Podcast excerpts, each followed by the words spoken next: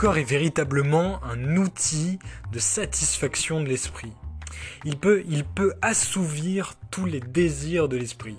Il peut notamment se permettre à l'esprit de se soulager, que ce soit vis-à-vis des, vis-à-vis de, des puissances sexuelles, que ce soit vis-à-vis du sport, peu importe. Dans tous les cas, le corps est un outil qui permet à l'esprit de se vider, de se décontracter, de se soulager.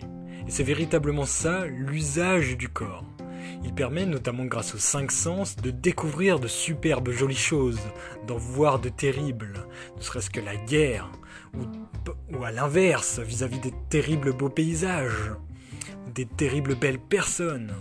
Tout ça, c'est la vue qui va te le permettre. Les cinq sens sont ces tatous qui permettent de faire du corps un outil de satisfaction de l'esprit il y a la vue, donc euh, comme je le disais, mais il y a aussi l'ouïe, il, y a il y a le goût, les pupilles gustatives qui nous permettent de découvrir de superbes choses, de goûter de superbes choses, de multiplier ton, ton, ton imagination vis-à-vis de ces choses-là.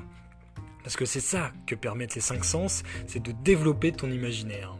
Louis, bien sûr, va te permettre d'entendre d'autres choses, notamment par exemple les débats.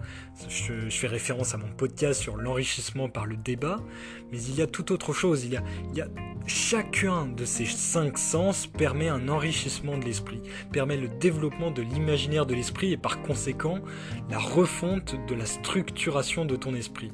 Tu peux développer chacune des branches du tronc qu'est ton esprit.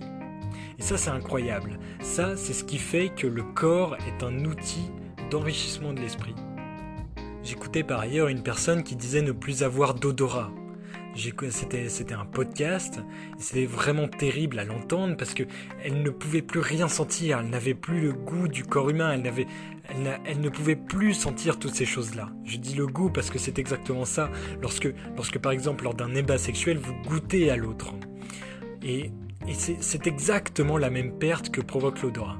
Que ce soit pour le goût ou pour l'odorat, peu importe, dans tous les cas, vous perdez quelque chose d'essentiel pour l'imaginaire et pour l'essence humaine, pour le développement de l'individu.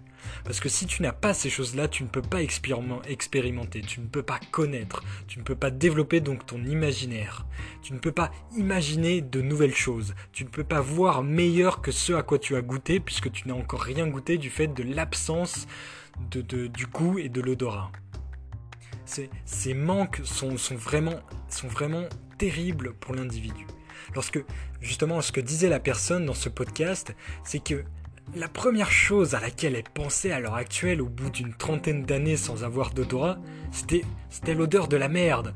Elle, voulait, c'était terrible de dire ça, elle en rigolait elle-même, mais c'était triste à entendre. Elle voulait sentir ces choses-là. Elle, voulait sentir les choses qui choquaient les gens. Parce qu'elle voulait goûter à, ce choc. C'est quelque chose qui puisse la sortir de son ordinaire qui n'est pas doté d'odorat. Cet ordinaire qui détruit ses capacités imaginaires. A l'inverse, bien entendu, on peut, penser que quelqu'un qui, n'a pas ces, atouts-là, ces atouts que sont les cinq sens, bien sûr, s'il en manque un, quelqu'un qui n'a pas ces atouts-là, ou ne serait-ce qu'un seul d'entre eux, va, pouvoir développer son imaginaire autrement, va, va avoir une capacité psychique incroyable si elle se focus là-dessus. Mais en l'occurrence, ce que j'écoutais de ces personnes-là, ce n'était pas le cas. Évidemment, je ne vais pas généraliser là-dessus. Mais cette personne-là ne disait pas ça. Cette personne-là vivait vraiment ça comme un manque terrible qui la discriminait vis-à-vis des autres personnes. Ne serait-ce que dans, l'inclusion de la sphère sociale. C'était terrible elle parce qu'elle n'avait pas la possibilité de s'insérer socialement de la même manière que le font les autres. Elle n'avait pas la même possibilité de vivre que les autres. Elle ne pouvait pas goûter aux mêmes choses ou sentir les mêmes choses. En l'occurrence, c'était le, c'était le, c'était l'odorat, donc elle ne pouvait pas sentir les mêmes choses. Elle ne pouvait pas sentir les, les, les, les, bons paysages, vous savez, l'odeur de la pluie, l'odeur de l'orage, toutes ces, toutes ces belles odeurs qui, qui nous font sentir autrement.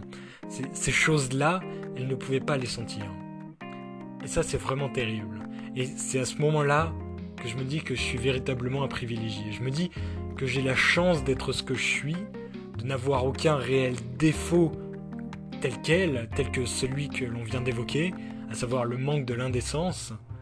Ce, genre de choses, c'est réellement un privilège.